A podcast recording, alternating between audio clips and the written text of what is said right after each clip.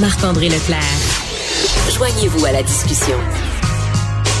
Appelez ou textez. 187 Cube Radio. 1877 827 2346.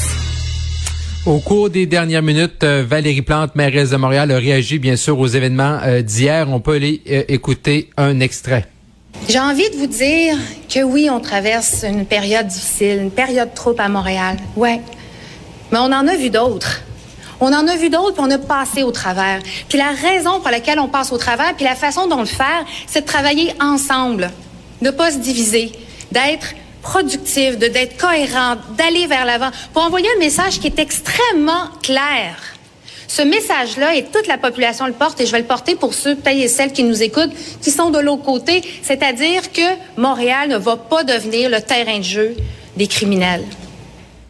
Donc, Madame Plante les réitère hein, que Montréal ne deviendra pas le jeu euh, des le terrain de jeu des criminels. Même chose hein, du côté de François Legault également euh, et également là du côté de Geneviève Guibault. Donc, un dossier qui va faire réagir là euh, en ce début de campagne électorale. Sinon, si on revient du côté de la rentrée scolaire, effectivement, vous êtes en train sans doute d'acheter les effets scolaires pour vos enfants si c'est pas déjà fait. J'ai vu également sur les médias sociaux des parents mettre des photos de leurs jeunes. Il y a, pour certains écoliers écolières, la rentrée scolaire était aujourd'hui, mais vous le savez, hein, pour euh, donner les cours, ça prend des euh, professeurs. Et là, présentement, il y a quand même une situation euh, qu'on voit qu'une pénurie là, au niveau des, des enseignants. On parle peut-être entre 700 si on regarde des chiffres du ministère ou du côté de 1400, si on regarde des chiffres du côté des euh, différents euh, syndicats, mais les futurs enseignants qui commencent là, dans les prochains jours euh, leur dernier stage, de ce qu'on appelle le stage 4 à temps plein, voient leur budget amputé de façon imprévue à l'aube de la rentrée. Donc pour en discuter, on va aller rejoindre une étudiante en enseignement à l'Université Laval,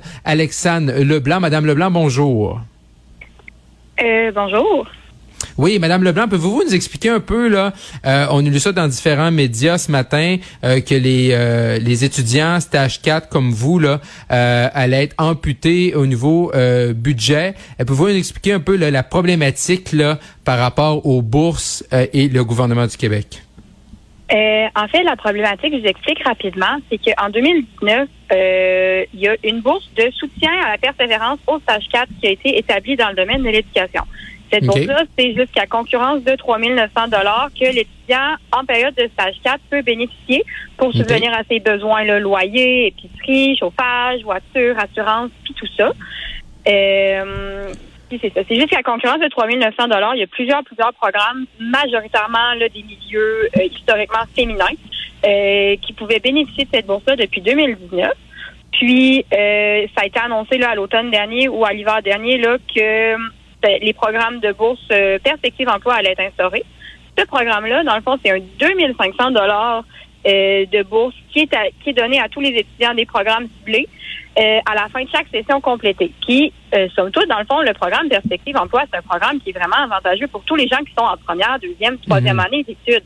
Parce que eux, dans tout leur programme, à, à, chaque fin de session complétée, ils vont avoir cette bourse de 2500 $-là qu'ils vont pouvoir mettre de côté pour à leur guise, en fait, mais surtout pour essayer de les épauler un petit peu pour leur stage 4, parce que ce qui arrive en éducation, c'est que le stage 4, le stage d'intégration, c'est une prise en charge. On est à l'école là, pendant 15 semaines, donc mhm. du mois d'août jusqu'au mois de décembre. Puis nous, ce qui arrive, c'est que vu que c'est déjà un emploi à temps plein non rémunéré, on peut pas vraiment travailler euh, à travers de notre stage 4 sans compromettre soit notre santé mentale, notre hygiène de vie ou notre stage en tant que tel. Euh, c'est que d'avoir la bourse de soutien pendant cette période-là pour les étudiants en éducation, c'était un, c'était un gain énorme. Ça nous permettait de mhm. concentrer nos énergies là-dessus. Euh, puis là, nous, à l'hiver, on s'inquiétait, on se demandait qu'est-ce qui va en être de notre bourse de stage vu qu'il y a un nouveau programme. Puis nous, on avait été assurés qu'il allait avoir des ajustements qui allaient être faits. C'est que nous, ce qu'on s'est dit, ajustements, crimes, ils vont peut-être nous donner la balance euh, au début de la session pour que ça atteigne un équivalent avec la perspective emploi à la fin de la session. Ou en tout cas, ils vont faire des compromis pour nous accommoder, mm. nous, pendant la période de transition entre les deux programmes. C'est ce qu'on s'était dit? Ça, c'est en avril. Euh, puis l'université nous avait dit qu'on allait avoir des nouvelles plus tard. Là, l'été passe, juin, juillet, à août est bien entamé. Moi, j'ai écrit à ma gestion de programme, puis je leur ai dit bonjour, est-ce que le formulaire pour faire la demande de bourse pour le stage 4 était disponible? Puis là, on m'a répondu, ben, il n'y aura pas de bourse pour le stage 4, c'est remplacé par perspective emploi. Donc là, vous devez faire une demande avec ce, ce nouveau programme-là, entre guillemets, et lui, c'est 2500 dollars au lieu du 3900 euh, dollars qui était dans l'ancien programme, si je comprends bien. Ben oui, il y a ce facteur-là, mais ce qui Oui. arrive, c'est que perspective emploi, c'est à la fin de chaque session complétée. Fait que là, nous, d'après les informations qui m'ont été transmises là, par l'université, c'est que ça va être ça va être Mhm. versé juste en février 2023, cette bourse-là. Fait que nous, on parle de du mois d'août jusqu'au mois de décembre, on n'a absolument aucun revenu euh, pour, pour subvenir à nos besoins pendant nos études. Là. Et le 3900 là sur l'ancien programme entre guillemets, est-ce que ça vous avez déjà touché à, à une partie de ce montant-là? Non. Et historiquement, cette bourse-là, c'était un deux versements. Donc, Mhm. un vers le début de la session, puis un vers la fin de la session. Euh, c'est que ça, c'était parfait pour nous. euh, comme- comment le format a été créé. Euh, puis je, je sais que le programme Perspective Emploi est vraiment très, très avantageux. C'est juste que Mhm. la transition, il n'y a pas vraiment assez de réflexion qui a été accordée sur Mhm. comment la transition va s'effectuer pour que effectivement tous les étudiants soient le plus avantagés possible. Puis en ce moment, pour nous, le perspective emploi, c'est dommage, mais c'est pas du tout ça qui est le plus avantageux là. Hmm. Donc là, à partir de ce moment-là, vous avez fait les démarches auprès de des gens de l'Université Laval. Là, ils vous ont expliqué ça. Est-ce que vous avez fait d'autres démarches? Est-ce que vous avez interpellé des élus? Vous n'êtes pas la seule dans cette situation-là? Oui, c'est ça. Dans le fond, moi, ma, ma, ma première réaction, ça a été d'avertir, d'alerter mes collègues là, en quatrième année dans mon programme. Je leur ai envoyé un petit message là, euh, via les réseaux sociaux parce qu'on a un Mm. groupe là, de communication là-dessus. Puis moi, je les ai avisés. Euh, puis la plupart de nos réactions, ça a été tout le monde, ben crime, ils nous ont dit qu'ils allaient ajuster, on comprend pas, qu'est-ce qui se passe. Moi, devant ce désarroi-là, je me suis dit, crime, c'est pas moi qui, qui le perçoit mal. On avait vraiment tous l'impression qu'on allait avoir quelque chose cet automne, puis c'est pas le cas. Mhm. Euh, fait que là, j'ai vérifié. Je voulais envoyer un, un courriel seulement à mon député de ma circonscription, les chutes de la Chaudière. Puis là, je me suis dit, tant qu'à avoir accès aux coordonnées des membres de l'Assemblée nationale, je, vais envoyer euh, mon courriel à tout le monde qui est sur cette liste-là, une liste que j'ai trouvée en faisant des recherches là, euh, Internet. Quand même Mhm. pas trop difficile à trouver. Là. Non. Et j'ai trouvé la liste de toutes les personnes, tous leurs contacts. Puis moi, j'ai envoyé ce courriel-là à tout le monde, ainsi qu'au. Devoir et au Journal de Québec. OK. Et là, est-ce que vous avez eu, à quel moment vous avez envoyé votre lettre euh, aux, élus de l'Assemblée nationale? Je l'ai envoyé vendredi passé. Là. OK. Et là, euh, on est en milieu de semaine, on est mercredi. Est-ce que Oui. vous avez eu des, des réponses? Est-ce que quelqu'un vous a écrit, contacté, Euh, oui. au-delà des eu- fameuses? Ben oui, c'est ça. J'ai eu beaucoup, beaucoup de retours. Euh, Notamment, là, il y a eu le journal Le Devoir, Anne-Marie Provost qui a sorti un article là, euh, ce matin très tôt. J'ai également eu TVA. Elle a dit, euh, je n'ai pas son nom de famille en tête, là, qui a fait un topo à TVA hier. Ouais. Mais principalement aussi, j'ai eu Madame Marois Risky, qui est Oui. euh, députée euh, Parti libéral là, dans la Ouais. circonscription de Saint-Laurent, qui m'a vraiment épaulée, qui m'a vraiment euh, donné les outils euh, pour pouvoir poursuivre, pour rétablir la situation. Euh, qui a vraiment été un très bon support là, dans cette situation-là. OK. Mais est-ce que vous avez, Madame Risky, dans l'opposition, Parti libéral et porte-parole en matière d'éducation, mais est-ce que du côté Oui. gouvernemental, est-ce que votre député, là, euh, M. Picard, dans le chou de la Chaudière, est-ce que la, la ministre régionale de la région de Québec, là, Madame Guilbeault, que si je me trompe pas, l'Université Laval est dans sa circonscription, ou tout près, si c'est pas dans la circonscription de, de Louis Hébert, euh, est-ce que, est-ce que ces gens-là vous ont répondu?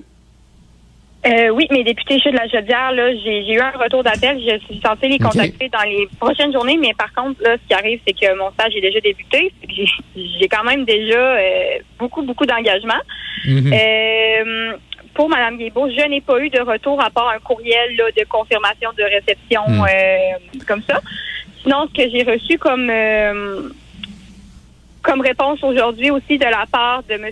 Simon Allaire euh, de Massinongé pour la Coalition Avenir Québec, c'est que mon courriel avait été reçu, ils comprennent la situation. Par contre, puisque la campagne électorale sera lancée euh, bientôt, malheureusement, ils peuvent pas faire de suivi, mais ils m'ont demandé de réitérer ma demande au mois d'octobre. Ce qui arrive, ce qui arrive, c'est que le mois d'octobre, Ouais. c'est dans un mois et demi. Fait que moi, j'ai quand même un mois et demi avec aucun revenu. Fait que je peux pas, moi puis mes collègues, on peut pas se permettre d'attendre Mm. aussi loin que ça, là.